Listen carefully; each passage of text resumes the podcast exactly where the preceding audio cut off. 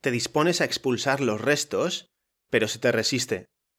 Tú no estás dispuesto o dispuesta a aceptar que eso vaya a quedar ahí indefinidamente y luchas por expulsarlo.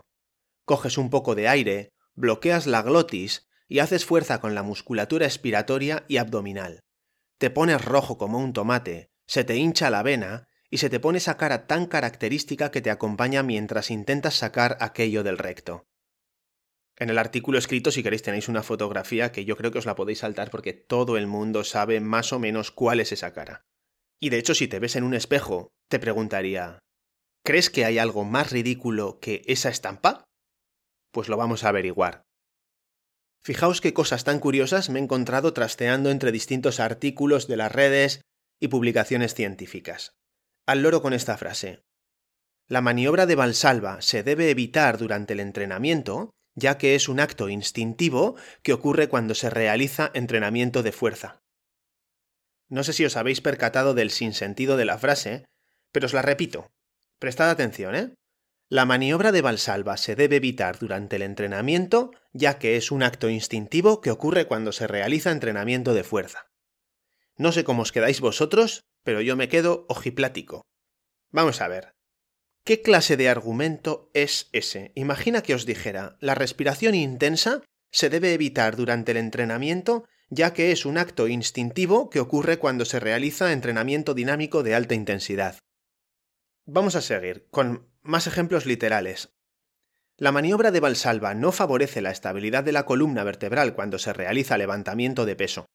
Por esta razón, es importante evitarla si se quiere seguir un modelo de entrenamiento saludable. O sea, vale, como no sirve para sujetar la columna cuando hacemos fuerza, entonces es un reflejo no solo inservible, sino también autodestructivo y conviene evitarlo. Claro que sí, y yo que pensaba que los reflejos estaban ahí para algo, la verdad es que qué ingenuidad la mía. Esto que os cuento, no me lo he inventado, y aunque en esta ocasión han conseguido caricaturizarlo, en realidad es un consejo muy extendido. Seguimos. A la vista de los resultados contradictorios sobre si el aumento de la presión intratorácica e intraabdominal mejora la estabilidad del tronco y aumenta la fuerza máxima en las extremidades, y por los potenciales riesgos asociados a la maniobra de Valsalva, se recomienda evitar la maniobra de Valsalva durante el entrenamiento de alto nivel y sustituirlo por una expiración forzada. Hacía mucho tiempo que tenía pendiente este tema, y enlazando con la serie de artículos sobre el entrenamiento de fuerza, me he quedado sin excusas para seguir postergándolo.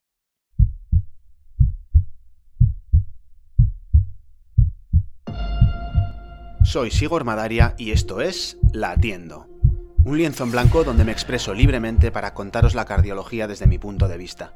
Una cardiología un tanto irreverente que cuestiona el status quo para adaptarse a las peculiaridades de cada paciente y sin perder de vista en todo momento que existen dos formas de vivir más. Vivir más años y estar más vivo.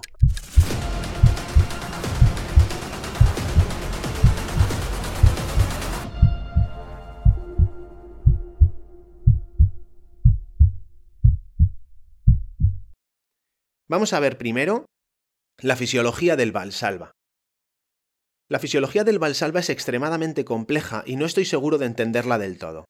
Además tiene variantes, pero vamos a simplificar. La versión hardcore la podéis encontrar en un artículo que está enlazado en la versión escrita del artículo en las notas del episodio. La maniobra consiste en una expiración forzada contra una vía aérea superior bloqueada a nivel de la glotis que produce un aumento de la presión dentro del tórax y abdomen y una serie de cambios hemodinámicos que imponen, o no, no lo sé, un estrés hemodinámico muy importante. Los cambios hemodinámicos que se producen tradicionalmente se han dividido en cuatro fases. La verdad es que si sois profanos y no especialmente curiosos, os sugiero que saltéis los próximos minutos del audioartículo porque se os pueden hacer un poquito cuesta arriba. En el artículo escrito podéis ver varias imágenes que probablemente os ayuden a entender mejor la fisiología y los conceptos. ¿Qué es lo que sucede durante la primera fase de la maniobra de Valsalva? Al hacer un esfuerzo expiratorio con la glotis o la vía aérea superior cerrada, se produce un isométrico de la musculatura expiratoria y abdominal y aumenta la presión dentro del tórax y el abdomen. Este aumento de presión suele ser de unos 30 a 60 milímetros de mercurio aproximadamente. Sin embargo, se pueden producir aumentos de más de 100 milímetros de mercurio de forma voluntaria.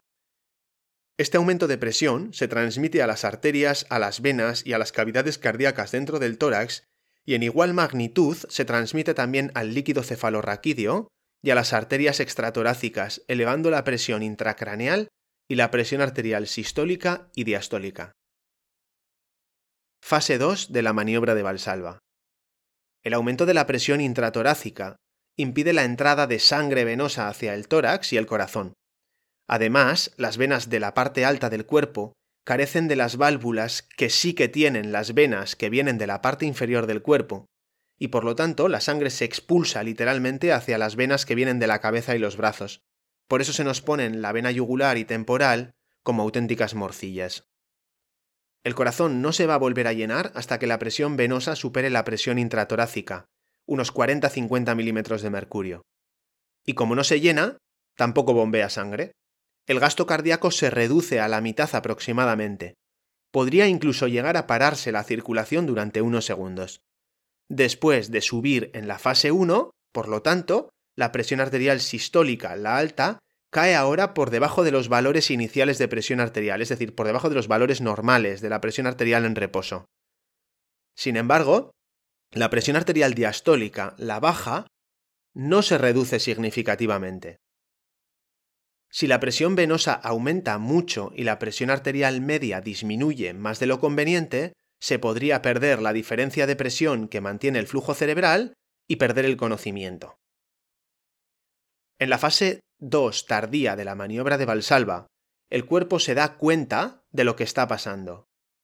Hay unos sensores en la aorta y las carótidas que se percatan de la situación y ponen en marcha una respuesta refleja que aumenta la frecuencia cardíaca y las resistencias arteriales para restablecer la presión arterial.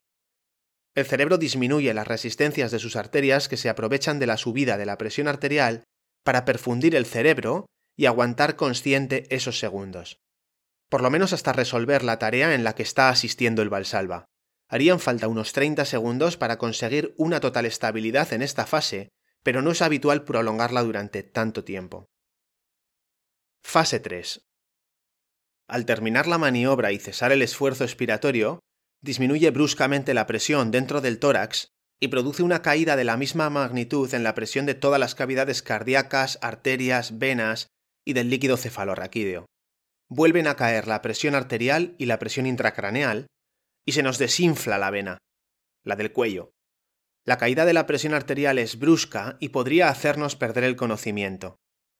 En esta fase se vuelven a activar los receptores aórticos y carotídeos para activar una respuesta de estrés todavía mayor, con más taquicardia, más vasoconstricción y de repente ¡boom! la fase 4 de la maniobra de Valsalva.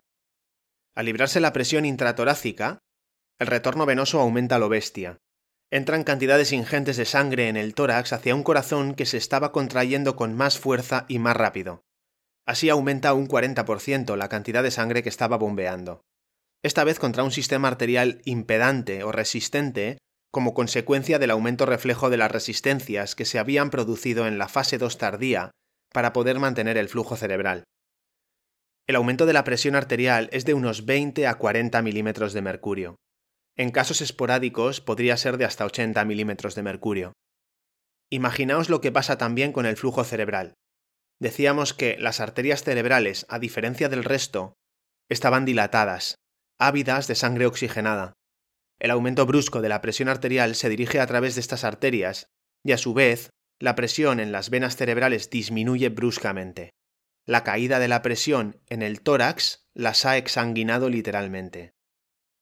La vasodilatación de las arterias y la diferencia tan bestial de presión entre las arterias y las venas cerebrales aumenta muchísimo el flujo cerebral. Además, como ya hemos dicho, al liberar el valsalva, la presión del líquido cefalorraquídeo también ha disminuido. El aumento brusco del flujo cerebral y la disminución del líquido cefalorraquídeo son las circunstancias ideales para que cualquier arteria debilitada en el cerebro haga pop y se rompa de repente. Por suerte, los receptores aórticos y carotídeos se percatan de la situación y producen una respuesta bastante brusca de bradicardia y disminución de las resistencias arteriales, y esto restablece la normalidad en aproximadamente medio minuto.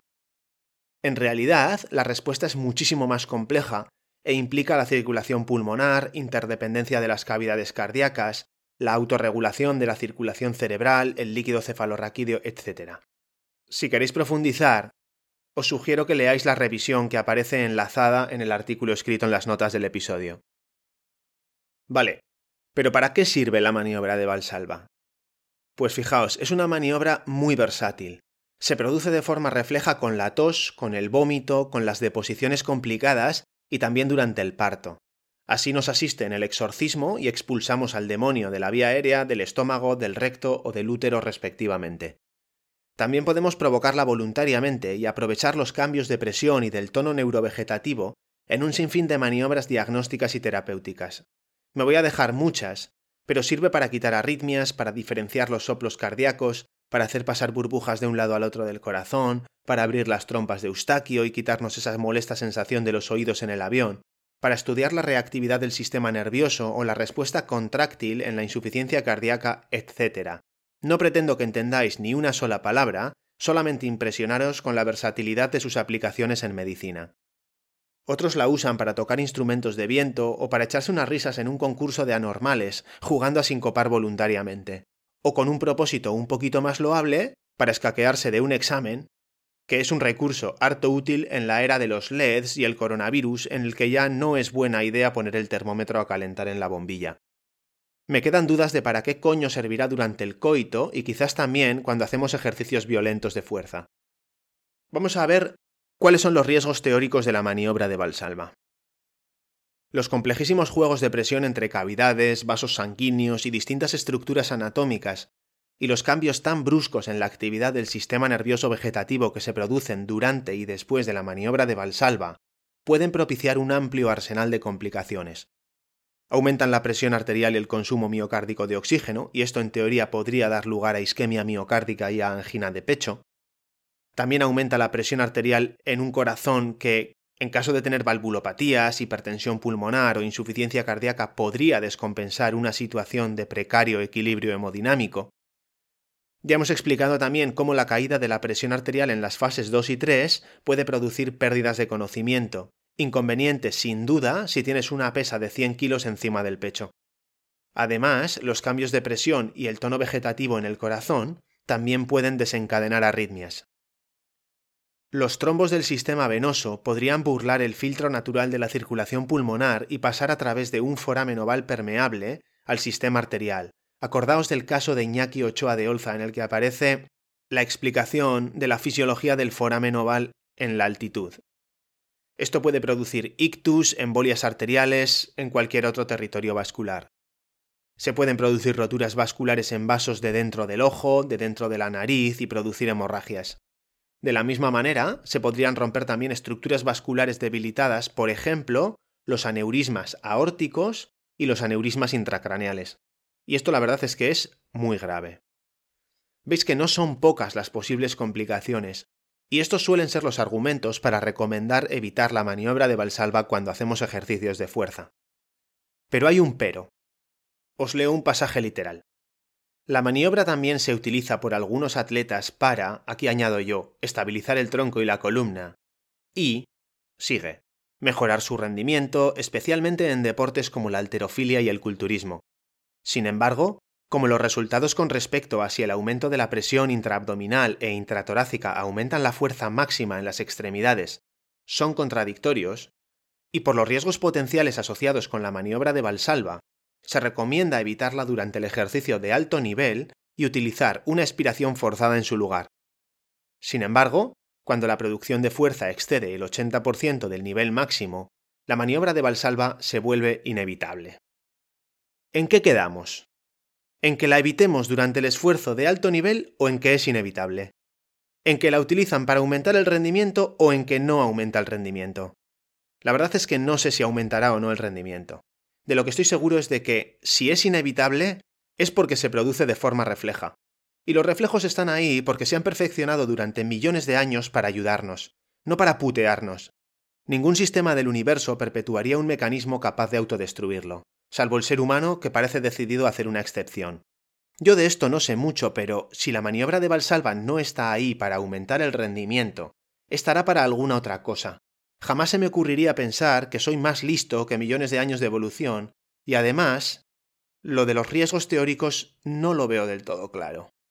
Aumenta el consumo miocárdico de oxígeno y puede producir angina de esfuerzo. No me atrevo a discutirlo, pero el tiempo que dura la maniobra es extremadamente corto para que la isquemia pueda suponer un problema real, y también aumenta la presión arterial diastólica y mejora la perfusión coronaria y podría evitar precisamente la propia angina de pecho. Produce una sobrecarga de presión que podría descompensar situaciones de insuficiencia hemodinámica. La verdad es que no creo que este suela ser un argumento habitual en contra de la maniobra de Valsalva. El juego de presiones al que se someten las cavidades cardíacas durante la maniobra de Valsalva es muy complejo y bastante impredecible. No sabría decir si protector o perjudicial, luego lo veremos.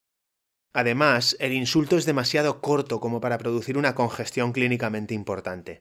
En cualquier caso, estos pacientes, los pacientes con insuficiencia cardíaca, con valvulopatías, algunas cardiopatías congénitas y los pacientes con hipertensión pulmonar, sí que son más vulnerables al síncope reduce el retorno venoso y puede acabar desencadenando un síncope. Es cierto, y en ocasiones lo hace. Explicábamos que en la fase 2, la elevación de la presión venosa y la disminución de la presión arterial media pueden reducir la diferencia de presión necesaria para mantener un flujo cerebral sin perder el conocimiento. Sobre todo si estás de pie, y más aún si te levantas bruscamente desde una posición de cuclillas. La verdad es que no me gustaría tener un síncope con una pesa de 100 kilos por encima de la cabeza, el cuello o el pecho.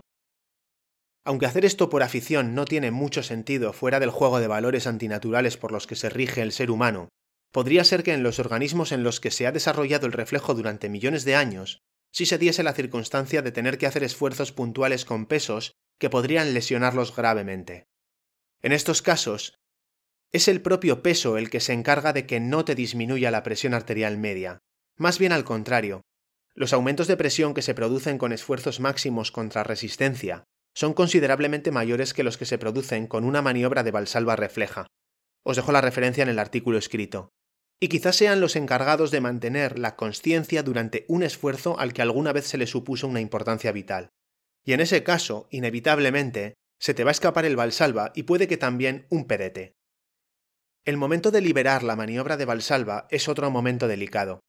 En condiciones naturales podrían darse dos situaciones. Una, ya hemos solucionado la situación de amenaza, o dos, después de intentarlo hasta nuestro límite, no hemos sido capaces. En el primer caso, el síncope podría ser asumible, y en el segundo, puede que incluso deseable. Al fin y al cabo, el síncope no es más que una respuesta de estrés de tipo freeze o parálisis. La pregunta es, ¿qué pretende? ¿Abortar una situación de estrés hemodinámico que podría ser excesiva? ¿Desconectar temporalmente para evitar sufrir cuando ya no se puede luchar o huir? Vaya usted a saber. Porque aumenta la presión dentro de los vasos sanguíneos y favorece la rotura vascular. Así es. Ese es el motivo por el que se produce la retinopatía del valsalva y las petequias, esos puntitos rojos en la cara, que se producen al toser y vomitar. Pero estas lesiones son reversibles. En el artículo escrito se deja una imagen de un tío haciendo un levantamiento de peso muerto en el que se ve cómo le estalla el plexo de Kieselbach y sangra como un gorrino por la nariz. No le vamos a echar solo la culpa al Valsalva. Recordemos que el aumento de presión que se produce en un esfuerzo máximo contra resistencia es mucho mayor que el que se produce con el Valsalva. Y si esto sucediera con vasos importantes como el de la aorta o las arterias intracraneales, durante la fase concéntrica aumenta mucho la presión arterial, pero ¿aumenta la maniobra de Valsalva el estrés mecánico al que se someten dichas arterias? Literal. El miedo al insulto cardiovascular que ha dado lugar a recomendar en contra de la maniobra de Valsalva durante el entrenamiento contra resistencia parece injustificado a la vista de la reciente evidencia. Al mismo tiempo que eleva la presión arterial sistólica, también eleva la presión intratorácica, intracraneal e intraabdominal. Un reciente estudio de Haikowski y colegas demuestra que el estrés arterial cerebral es sustancialmente menor cuando el esfuerzo se acompaña de la maniobra de Valsalva que cuando no. Un hallazgo similar se demostró también para el estrés parietal del ventrículo izquierdo. Vaya. ¿Y si la maniobra de Valsalva estuviese ahí para protegernos de esos teóricos riesgos en vez de matarnos?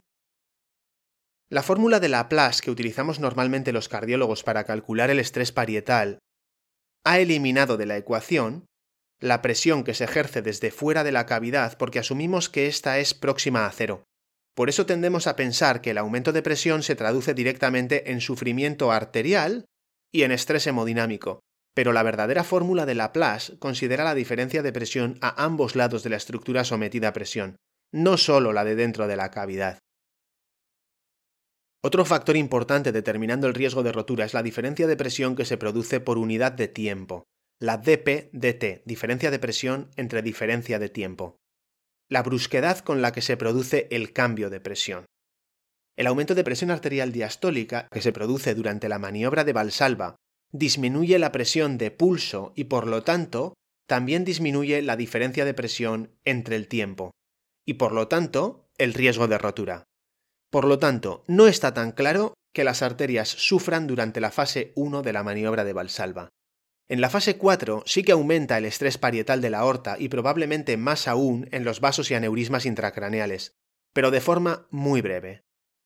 Quizás sean estos los motivos por los que jamás se producen complicaciones cuando recomendamos a nuestros pacientes que hagan una maniobra de Valsalva. En los múltiples estudios de gran tamaño, el mayor de ellos con más de 20.000 pruebas, que exploran el sistema nervioso autónomo con la maniobra de Valsalva, no se han observado complicaciones, incluso en la experiencia personal del autor, y estoy hablando literalmente, que ha supervisado más de 3.000 maniobras de Valsalva en tres laboratorios italianos, tampoco se han observado complicaciones. En resumen, que no está tan claro que la maniobra de Valsalva sea más perjudicial que beneficiosa a nivel del aparato cardiovascular. Por lo menos a mí me resulta imposible imaginar qué es lo que pasa con el juego de presiones y más aún con el riesgo cuando sustituimos el Valsalva por una expiración forzada. Nunca nadie pensaría que es bueno dejar una meada a medias, contener las ganas de defecar, despertarse en medio de la noche después de cuatro horas de sueño, interrumpir el llanto o la risa, o el temblor cuando hace frío, o contener la respiración de vez en cuando, o incluso no respirar intensamente cuando hacemos ejercicios dinámicos de alta intensidad. Entonces, ¿por qué recomendamos a la gente que sustituya un reflejo tan arcaico y con implicaciones fisiológicas tan tremendamente complejas y sofisticadas por un gesto artificial que suponemos, solo suponemos, que es mejor? La conclusión que saco de todo esto es que si tienes un problema con el riesgo hemodinámico, o no quieres que se te caiga una barra de 100 kilos en el cuello o se te escape un pedete, evita los esfuerzos máximos contra resistencia o aquellos que soliciten el valsalva porque van a estresar y mucho tu aparato cardiovascular, probablemente más que el propio Valsalva. Pero si en alguna ocasión te ves en la necesidad de ejecutar un ejercicio de este tipo, no intentes sustituirlo por una expiración forzada. Por lo menos yo no lo haría. Cuando estés afanado en pleno esfuerzo defecatorio y veas esa cara pletórica, sonrosada, como de enfado frustre reflejada en el espejo, y pienses que no hay nada más ridículo, ponte a hacer una expiración forzada y comprobarás que lo hay. Se suele decir que el ser humano es sorprendente, y sin duda lo es. Y un día alguien vendrá con buenos argumentos para sugerirnos que dejar un coito a medias es bueno para controlar el estrés, con la ventaja adicional de que en algunos casos también te ahorras un valsalva. Gracias por escuchar el capítulo hasta el final. Si te ha parecido interesante, premialo con likes, me gusta, estrellas y recursos semejantes de sus respectivas plataformas y suscríbete al podcast te avisaré de cada nuevo episodio. Además, comparte el contenido con tus amigos y conocidos. Con eso me ayudas a mí y quizás a un tercero a recuperar la esperanza de seguir latiendo. Por último, si tienes algún problema cardiológico y sientes que necesitas ayuda para llevar una vida activa y adaptada a ti, contacta conmigo a través de mi web sigormadaria.com. Nos vemos en el próximo episodio.